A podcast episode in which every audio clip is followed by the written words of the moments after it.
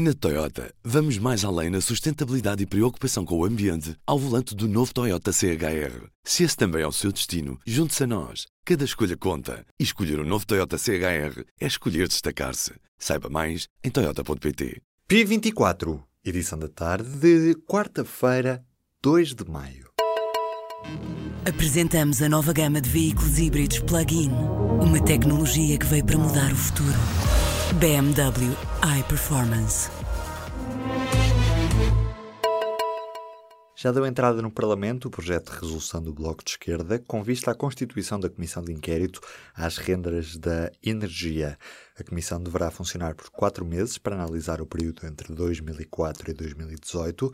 Vai abranger assim os governos liderados por Derão Barroso, Santana Lopes, José Sócrates, Pedro Passos Coelho e António Costa.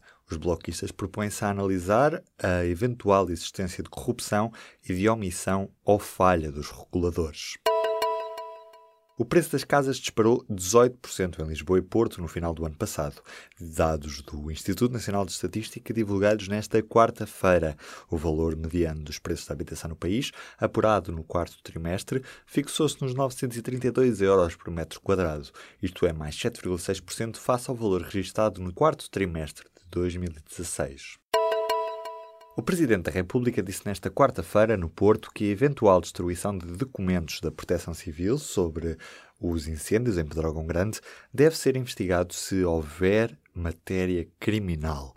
Marcelo Rebelo de Sousa reagiu assim à notícia avançada pelo público, que diz que houve documentos relativos ao incêndio de junho do ano passado que foram apagados. Os projetos de eutanásia vão ser debatidos a 29 de maio. A decisão foi tomada nesta quarta-feira em Conferência de Líderes. Em discussão, no dia 29, vão estar os quatro projetos de lei sobre morte medicamente assistida apresentados pelo PS, Bloco de Esquerda, PAN e os Verdes.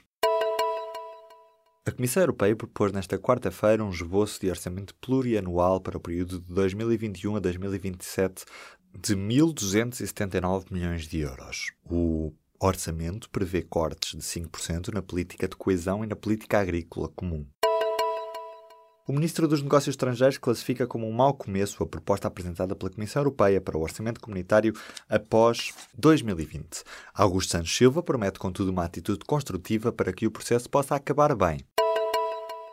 O canal Fox Live e o dicionário Pribeirão lançaram nesta quarta-feira o desafio aos portugueses a alterar a definição da palavra mulher no dicionário.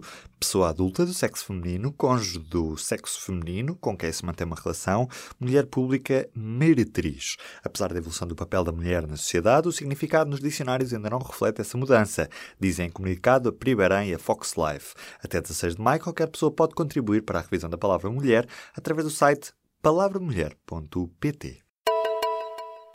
A capital da Arménia está paralisada em resposta aos apelos do líder da oposição do país, que viu rejeitado pelo Parlamento a eleição como primeiro-ministro interino. A Arménia atravessa uma crise política há cerca de um mês, com milhares de pessoas a sair à rua pelo facto de Serge Sarkisian ter deixado o cargo de presidente para se tornar primeiro-ministro, depois de ter atingido o limite de mandatos. Mas a pressão das manifestações populares obrigou-o a afastar-se, estando agora o país num impasse político.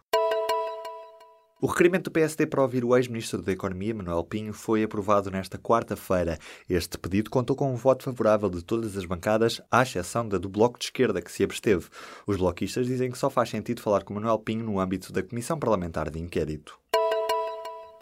O PCP propõe a exclusão do autocultivo de cannabis para fins terapêuticos na lei. O partido propõe que a prescrição de medicamentos e das preparações seja feita exclusivamente pelos médicos em receita especial, cujo modelo tem de ser aprovado pelo Governo.